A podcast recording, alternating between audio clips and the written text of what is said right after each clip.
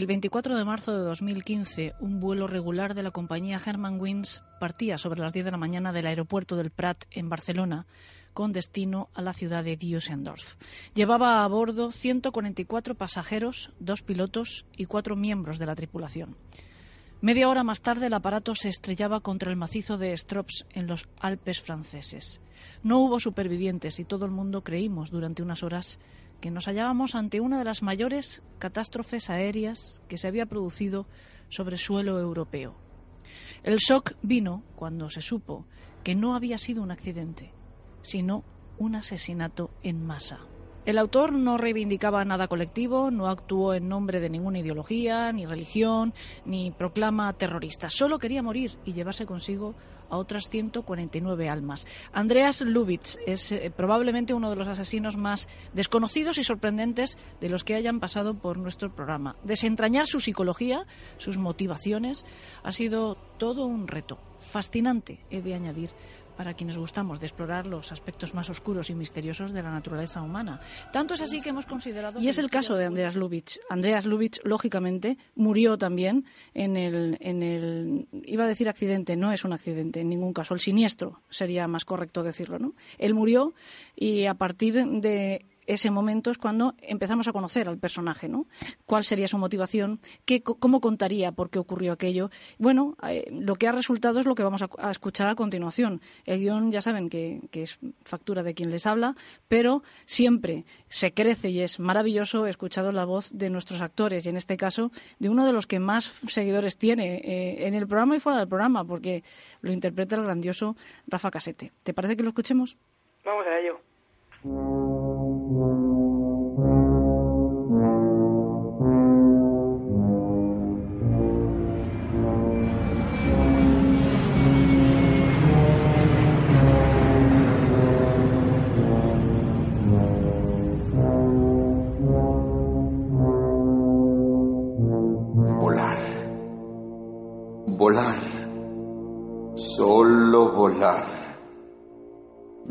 Vosotros habéis entendido jamás el dolor que me produce estar aferrado a la tierra, la angustia, la pesadumbre.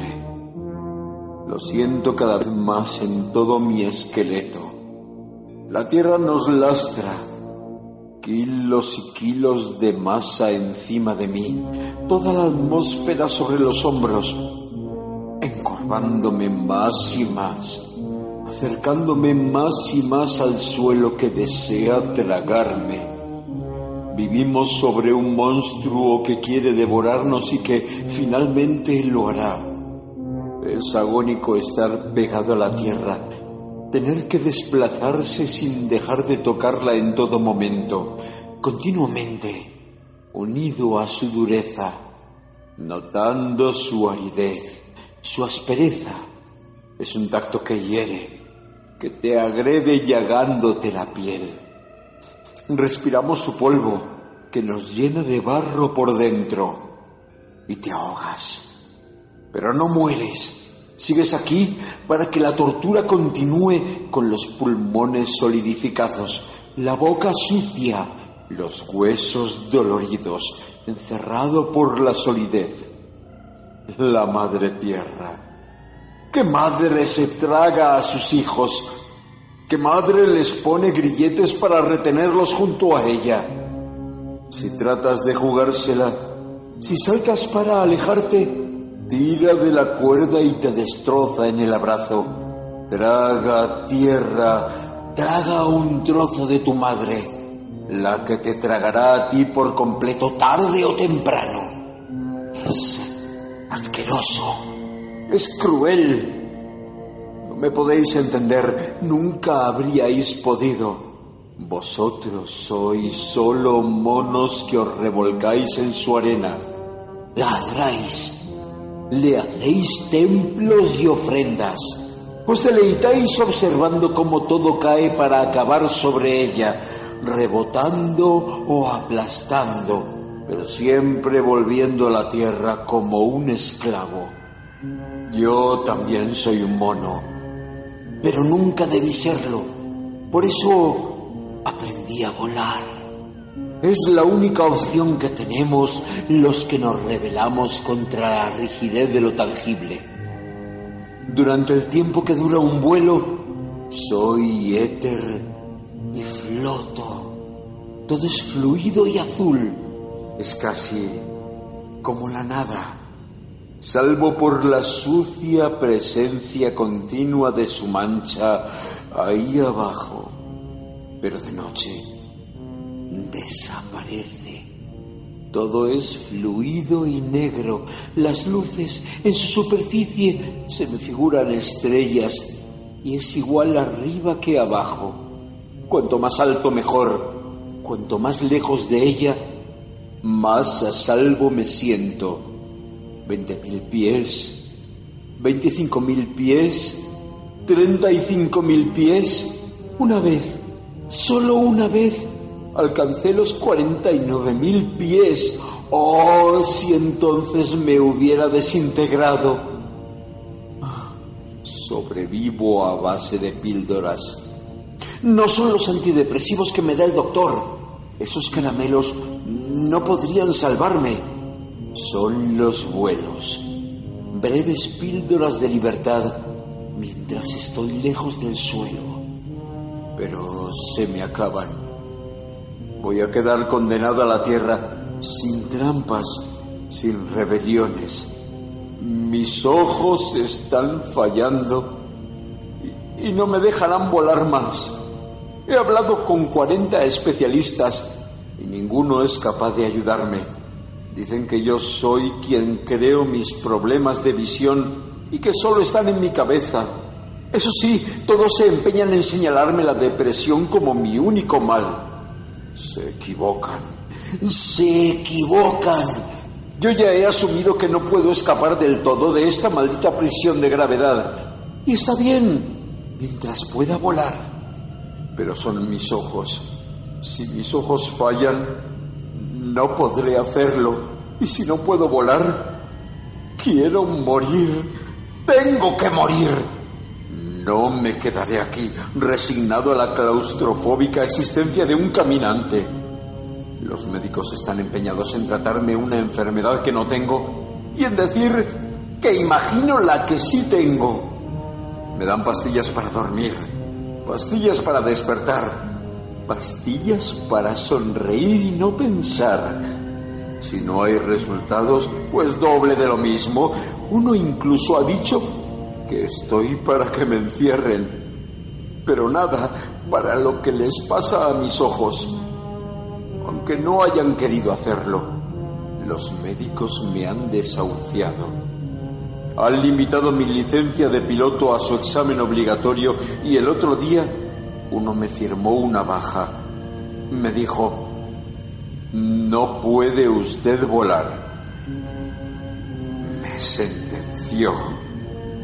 Ya no tengo solución. Me puse a prueba. Intenté olvidar la asfixiante sensación de ser algo equivocado, pero no he podido.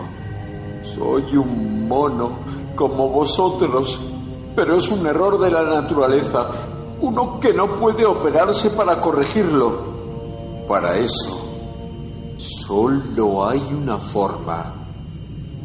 Destruirme. Lo haré. Pero volando. Volaré hasta mi final. Sé que no conseguiré vencer y que ella se hará conmigo, me absorberá hacia sí para metérseme muy dentro pero volaré. Tendrá que traerme desde el cielo y cuando llegue a ella, el beso será tan fuerte que no quedará de mí un pedazo de carne con la que cebarla. Me esfumaré para no pertenecerle nunca más y sí volver con el aire.